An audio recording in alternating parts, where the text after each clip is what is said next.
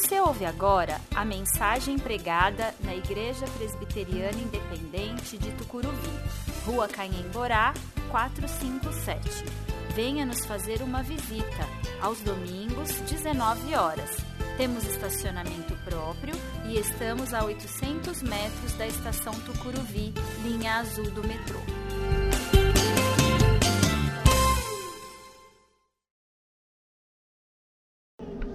Atos 16, do 26 ao 28. De repente houve um forte terremoto e até os alicerces da prisão foram sacudidos. No mesmo instante, todas as portas se abriram e as correntes de todos os presos se soltaram. Quando o carcereiro acordou, viu as portas da prisão escancaradas.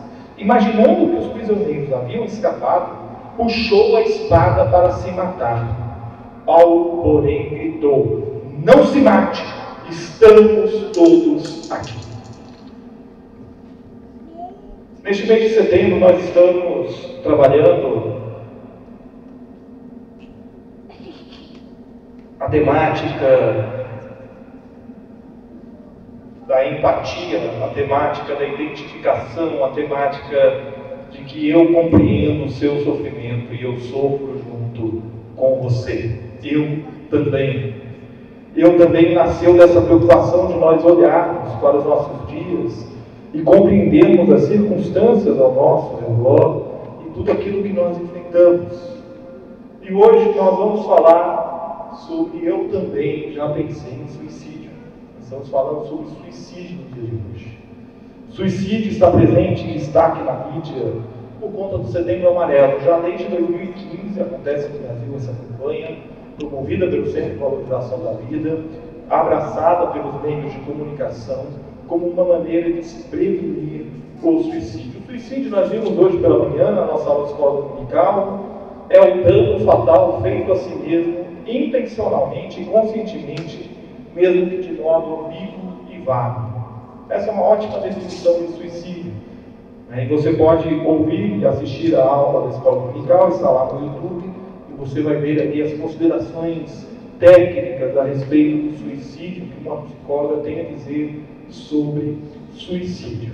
O nosso texto é um texto, é, provavelmente você já leu, já ouviu falar dele, o texto de Atos dos Apóstolos, registrado num livro que foi escrito para falar sobre o nascimento da igreja e como essa igreja se espalhou pelo Império Romano durante o primeiro século.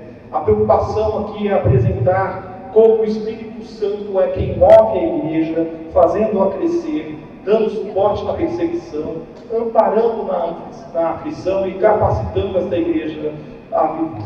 E nós lemos um trecho que se encontra no capítulo 16, dentro do contexto da segunda viagem missionária de Paulo.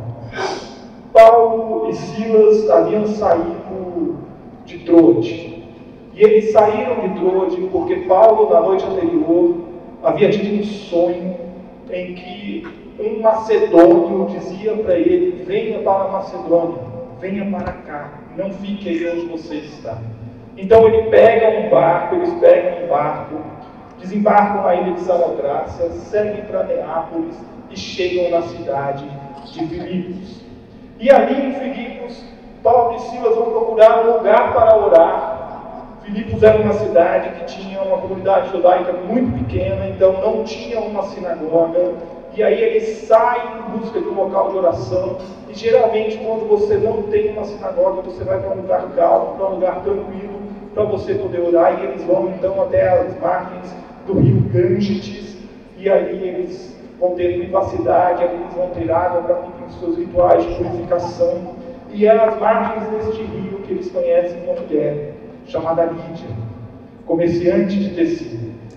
Eles pregam o Evangelho a Lídia, Lídia aceita o Senhor Jesus, se converte ela e toda a sua família, e então ela constrange Paulo e Silas, dizendo: Vocês não vão para hospedaria nenhuma, vocês vão ficar hospedados lá em casa. Se vocês realmente creem que eu aceitei Cristo como meu Senhor, vocês vão se hospedar lá em casa. Tempos depois, eles se deparam quando saíam de Filipos novamente em direção a este local de oração, com uma outra mulher que estava possuída por um espírito de adivinhação. E essa mulher caminhava pela cidade, e toda vez que ela via Paulo e Silas, ela gritava a plenos pulmões: Estes homens são servos de Deus. Eles vieram aqui para anunciar como vocês podem ser salvos. E dia após dia, repetindo essa frase, toda vez que encontrava Paulo e Silas no caminho, até que um dia o Paulo ficou um pouco indignado com essa questão aí, virou para ela e falou assim: saia daí, saia do Chico, em nome de Jesus. E ele liberta aquela mulher do espírito de adivinação. Que maravilha, mas tinha um problema. Essa mulher era uma escrava. E por conta do espírito de adivinhação, os donos dela a usavam como meio de obter lucro, obter dinheiro, recursos. E estes homens, claro, veem a sua fonte de renda desaparecer. Eles ficam indignadíssimos. E eles vão até as autoridades e eles chamam Paulo e Silas diante das autoridades. E eles mandam açoitar Paulo e Silas e ali eles são açoitados e presos. E aí, presos, a gente pensa agora, né, acabou. Não. Na cadeia, Paulo e Silas estão orando. Estão orando e estão louvando. E numa dessas noites que eles estão orando, enquanto eles louvam, enquanto eles oram, acontece um terremoto. As portas das cadeias se abrem, as algemas, as algemas do pé se soltam, e o carcereiro vê aquela cena e ele fala: Acabou. Acabou, eu vou morrer. E já que eu vou morrer mesmo, eu vou morrer logo. É agora. Não vou passar pelo sofrimento.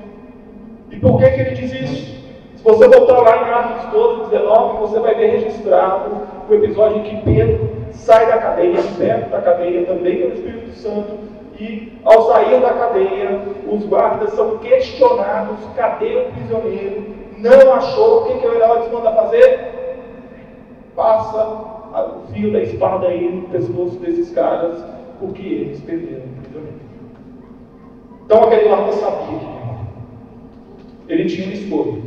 Esperar para saber se ele ia morrer enforcado, cortado o pescoço ou crucificado. Como ele não queria passar pelo sofrimento, como ele não queria deixar esta humilhação na família dele, num ato desesperado, porque não tem perspectiva. A perspectiva futura é mais cruel do que a realidade presente. O que, que ele faz? Ele começa a atentar contra a própria vida. E é nessa hora que Paulo grita: Não se mate, porque estamos todos aqui. A perspectiva deste carcereiro era terrível. Ele não queria passar pelas ações, ele não queria passar pela vergonha, ele não queria deixar este legado para família. E a falta de perspectiva é um dos elementos, dos muitos elementos, que compõem a lista daquilo que pode nos levar ao suicídio. E como é difícil a gente vir ao púlpito, abrir a palavra de Deus e falar sobre algo que parece tão distante de nós, mas que na verdade está ao nosso lado. Que parece tão longe de nós, mas que na verdade acontece com pessoas com quem nós convivemos. Esse desejo de fazer com que a dor cesse. A dor é tanta, a dor é tanta que não cabe mais em si mesmo. E como a pessoa não consegue transbordar essa dor, não consegue se livrar dessa dor, ela quer cortar essa dor, cortando a própria vida, cortando a própria vida. Quando a esperança cessa, quando a gente olha para a nossa vida e a gente não tem perspectiva, a gente não tem esperança, a gente não tem mais um caminho a seguir, a gente não sabe para onde a gente vai. Quando a dor é tanta que eu não sei mais o que fazer e que a morte parece ser muito mais atraente do que a vida é nessa hora que nós precisamos nos lembrar de que a nossa esperança está em Cristo. E é nessa hora que nós precisamos nos lembrar do grito de Paulo, para o carcereiro: Não se mate, porque nós estamos todos aqui. A esperança, diz o psiquiatra Carl August Mender, a esperança é uma necessidade para a vida normal e a principal arma contra o impulso suicida. A esperança é um dos três elementos que Paulo cita ao descrever o amor em 1 Coríntios 13. A esperança, a fé e o amor. E a esperança cristã não está fundada na solução de um problema pontual na nossa vida. A esperança cristã vai além de ser uma solucionadora de problemas. A esperança cristã está firmada de que Cristo ressuscitou e com Ele nós ressuscitaremos. E porque Ele venceu a morte, nós cremos de que chegará o dia em que não haverá morte, não haverá dor e não haverá sofrimento. Mas até lá, eu vivo hoje esta esperança, que não é uma espera passiva, é uma espera ativa. Eu vivo hoje a consolação eu vivo hoje a orientação do Espírito Santo na minha vida, eu vivo hoje a direção de Deus para a minha vida. E neste momento nós precisamos nos lembrar que nós servimos ao Deus da vida. Se você continuar a leitura do texto, você vai ver que após ouvir o grito de Paulo, eu acho essa, essa passagem assim é, riquíssima, porque ele ouve o grito de Paulo e aí ele pede uma luz. E aqui é, é tanto literal quanto figurativo. Impressionante. Ele pede uma luz. E aí, quando ele pega essa luz, ele chega diante daqueles homens e ele pergunta: Senhores, o que devo fazer para ser salvo? E talvez ali o carcereiro estivesse pensando de ser salvo, de ser morto pelos soldados romanos, pelos governantes romanos. Porque ele não tinha noção de que todos realmente estavam ali. E a resposta que Paulo dá é outra salvação, é outra direção. Creia no Senhor Jesus e você e sua família serão salvos.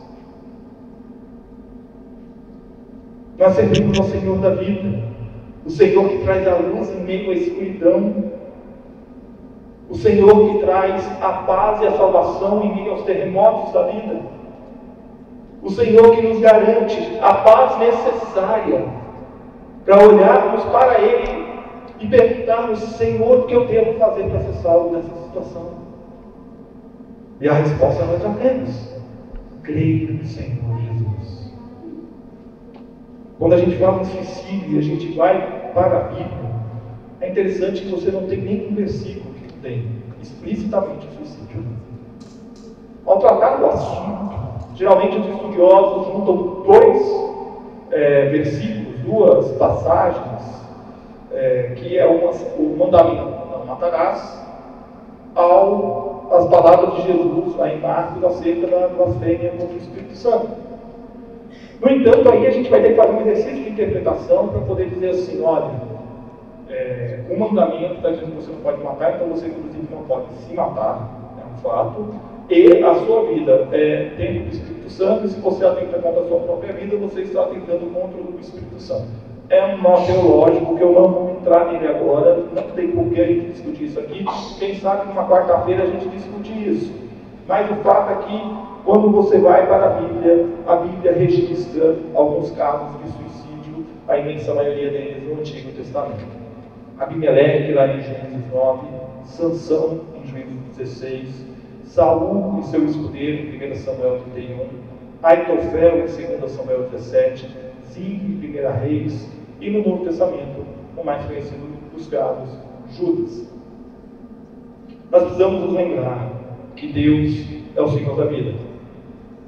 E essa é uma verdade fácil de lembrar, mas muito difícil de viver. Porque quando chega o diagnóstico, porque quando chega o impasse, a situação difícil, a crise no relacionamento, a crise financeira, a gente fica procurando solução a todos os lados. E a gente se esquece quem é o Senhor da vida. A gente se esquece quem é aquele que tem a nossa vida nas mãos. Suicidas são pessoas enfermas. Elas precisam de tratamento. Elas precisam de cura. E elas precisam de Cristo. Elas precisam de tratamento. E quem vai tratá-la não sou eu, não é você, é o profissional. Que bom que Deus capacita pessoas para cuidar da gente. Como é bom. É interessante que quando a gente torce o pé caminhando, quando a gente bate o dedo na porta do carro dá aquela inchada, o que a gente faz? Vai no médico. E aí o médico passa um tratamento para você e você toma um remédio. E a gente não tem preconceito nenhum com isso. Mas é interessante que quando a gente fala assim, olha, você precisa tratar a sua depressão, e hoje de manhã nós ouvimos que existem estágios da depressão em que não tem jeito, você vai precisar de uma medicação, senão você não vai conseguir se levantar. Você não vai conseguir seguir adiante. É uma questão química do corpo. Você vai tomar medicação para sempre? Não sei, pode ser que não. Pode ser que você tome por um ano, por dois anos, por um tempo. Quem vai decidir isso é um psiquiatra, de acordo com o seu tratamento, de acordo com a sua terapia. Só que se a gente falar que eu tenho que tomar um remédio psiquiátrico, parece que tem alguma coisa errada. Mas tem mesmo, assim como tem com o seu pé, quando você toma o seu pé, precisa tomar um anti-inflamatório lá, um remédio para melhorar. Nós nos esquecemos, e a gente faz muito essa divisão de maneira equivocada, nós nos esquecemos que sim, nós somos corpo e alma, se você prefere corpo, alma e espírito, só que a gente se esquece que a gente é uma unidade. Não é separado. Você não departamentaliza. Você não separa a sua alma e fala assim, agora eu vou tratar da alma sem tratar do corpo. E você não trata do corpo sem tratar da alma. Não tem como.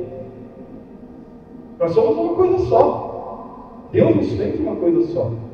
E tanto isso é verdade, que nós cremos na ressurreição da alma ou na ressurreição do corpo? Nós cremos na ressurreição do corpo. É nisso que nós cremos. E a gente fica separando as coisas, achando que essas questões da alma, depressão, tristeza profunda, outros tipos de problemas, não precisam ser tratados. A oração vai te ajudar demais nisso. A leitura da palavra vai te ajudar muito nisso. O convite com a comunidade de fé vai te ajudar mais ainda nisso. Mas sem tratamento pessoas que Deus capacitou para isso. Você não vai conseguir. Você não vai conseguir seguir adiante. Então essas pessoas precisam de tratamento. Elas precisam de cura. E elas precisam de Cristo.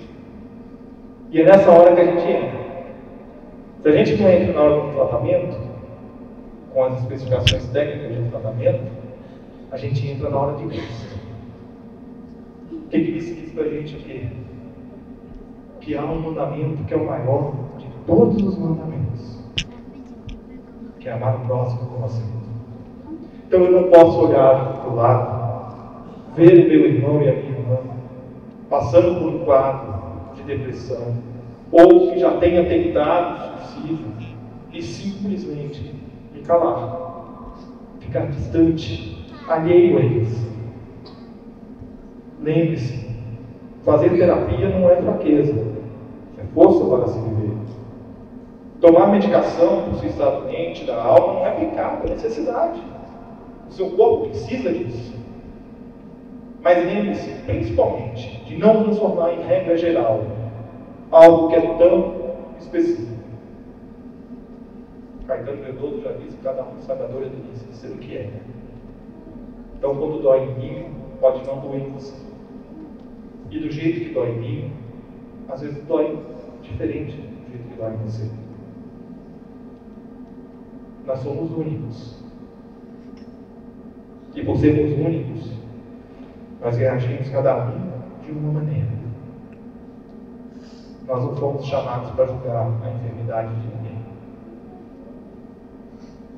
é interessante que nós sempre fazemos menção aos neopentecostais, quando a gente fala assim, ah, porque os neopentecostais acreditam que quando a pessoa está enferma, é, é, pecado na vida da pessoa. Isso é um conceito errado. A gente fala muito disso. E aí, quando alguém perto da gente está passando por um quadro depressivo, está passando por essa questão da tentativa de suicídio, qual é a primeira coisa que a gente fala? É falta de Deus na vida da pessoa. A gente age logo. Nós não fomos chamados para julgar ninguém. Nós não devemos estar interessados se a pessoa tem mais ou menos Deus na vida dela, porque Deus está na vida dela, assim como está na sua vida, assim como está na vida de todo ser humano, porque Ele está presente em todo local, a todo momento. Eu não fui chamado para julgar a sua enfermidade, você não foi chamado para julgar a minha enfermidade, nós fomos chamados para amar. E eu volto a citar aqui o psiquiatra Carl Menninger, que diz que o amor cura as pessoas, tanto as que recebem quanto as que dão. E eu creio nesse poder curativo do amor. E pensando nessa linha, Eu volto a citar o mandamento de Jesus. O maior dos mandamentos, amar o próximo como a si mesmo, meu Deus, acima de todas as coisas. Se você não se ama, e se você não está conseguindo se amar, você vai precisar de força para se amar. E às vezes, pelo seu próprio esforço, você não vai conseguir. Aí eu tenho uma coisa para te dizer. Que bom que Deus colocou você numa igreja. E nesta igreja existem pessoas que estão ouvindo uma mensagem hoje dizendo que é importante nós amarmos uns aos outros. Não sou pentecostal, mas eu quero dar um glória a Deus, né? Glória a Deus. Você ama. Você ama porque Deus te ama. E não importa quem é essa pessoa. Não importa o seu grau de relacionamento com ela, se ela é mais sua amiga ou menos sua amiga, mais chegada de você ou menos chegada de você, se ela está passando por uma dificuldade, se ela está com a morte respirando ao lado dela, eu e você não podemos fechar os olhos. Porque o nosso Deus é o Deus da vida, não é o Deus da morte. O nosso Deus não nos chamou para a morte, nos chamou para a vida. E se você não se ama, você vai precisar de força para se amar. E nós estamos do seu lado. O reino de Deus é um reino de Deus. Nós estamos aqui. Nós estamos juntos. Eu quero concluir dizendo para você que aquele carcereiro ele estava num estado de desespero total. E uma das coisas que eu conversei muito com a Alessandra, psicóloga que veio hoje de manhã, quando eu fiz o convite para ela e nós começamos a conversar brincamente sobre o bate-papo de hoje pela manhã, uma das coisas que ela falou, ela acabou não dizendo aqui, é que quem tem ideação suicida não precisa de muito. Basta um leve pensamento que ela vai lá e faz acontecer não precisa de muito. E saber disso nos dá um leve desespero. Porque você não está 24 horas por dia com aquela pessoa. Aí nós precisamos da confiança em Cristo. Aí nós precisamos falar para o Espírito Santo e dizer: Espírito Santo, cuida das pessoas mim, por favor porque eu não dou conta de cuidar dela. Mas eu vou estar do lado dela. Eu vou estar com ela. O grito de Paulo para aquele carcereiro é um chamado para a vida. Você está na vida das pessoas para dizer: Nós estamos todos aqui Não se desespere. Não se entregue ao seu problema. Não dê o próximo passo. Para de pensar nisso. Pare, porque nós estamos todos aqui. Você está na vida das pessoas, elas são só mais um contato na sua agenda. Se você está passando por momentos difíceis na sua vida, tem uma frase que é compartilhada, e eu gosto muito dela, até coloquei no quadro essa semana na minha sala, essa frase que eu gosto muito dela. Nenhuma tempestade dura para sempre. Nenhuma tempestade para sempre.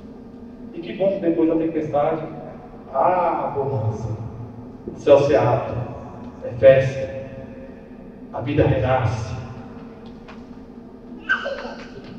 A salvação, a salvação é competência divina. Eu disse mais uma vez que eu não ia entrar aqui no mérito de que se o suicídio é salvo ou não salvo, isso não compete a mim. Isso compete a Deus. Agora nós precisamos lembrar que ninguém tira a própria vida por um motivo qualquer. Essa pessoa está enferma. E se ela está enferma, é porque ela precisa de cuidado. Eu, eu sofro muito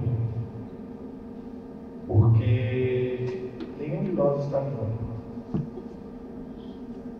pela manhã nós vimos que, dentre os grupos sociais onde mais há incidência de é, suicídio, quando vai para o campo da religião, nós temos lá os ateus, depois os protestantes, depois os católicos e depois os judeus. Então, dentro dos cristãos, nós somos, estamos no grupo daqueles que mais se suicidam.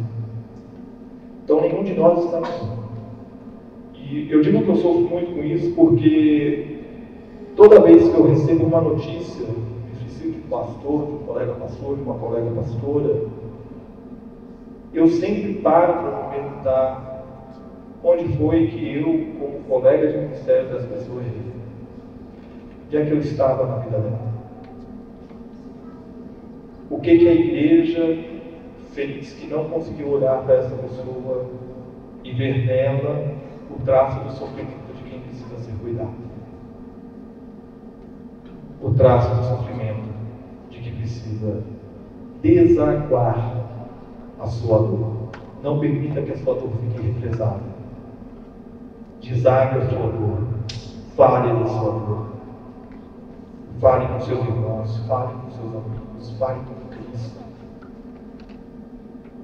E chupa do rosto toda a lágrima. Toda a lágrima. Não viva seu sofrimento sozinho, porque você não está sozinho. Nós estamos do seu lado. Nós estamos com você.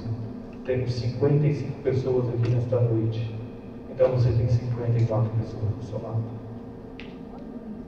E além de nós, você tem a todo instante o Espírito Santo que nos foi dado para nos consolar, para nos ajudar, para nos fazer lembrar que a vida foi feita para se viver para a honra e glória de Jesus. Que Deus assim nos abençoe. E no próximo domingo nós vamos falar sobre tolerância e sobre intolerância. Você não deve se calar diante da intolerância.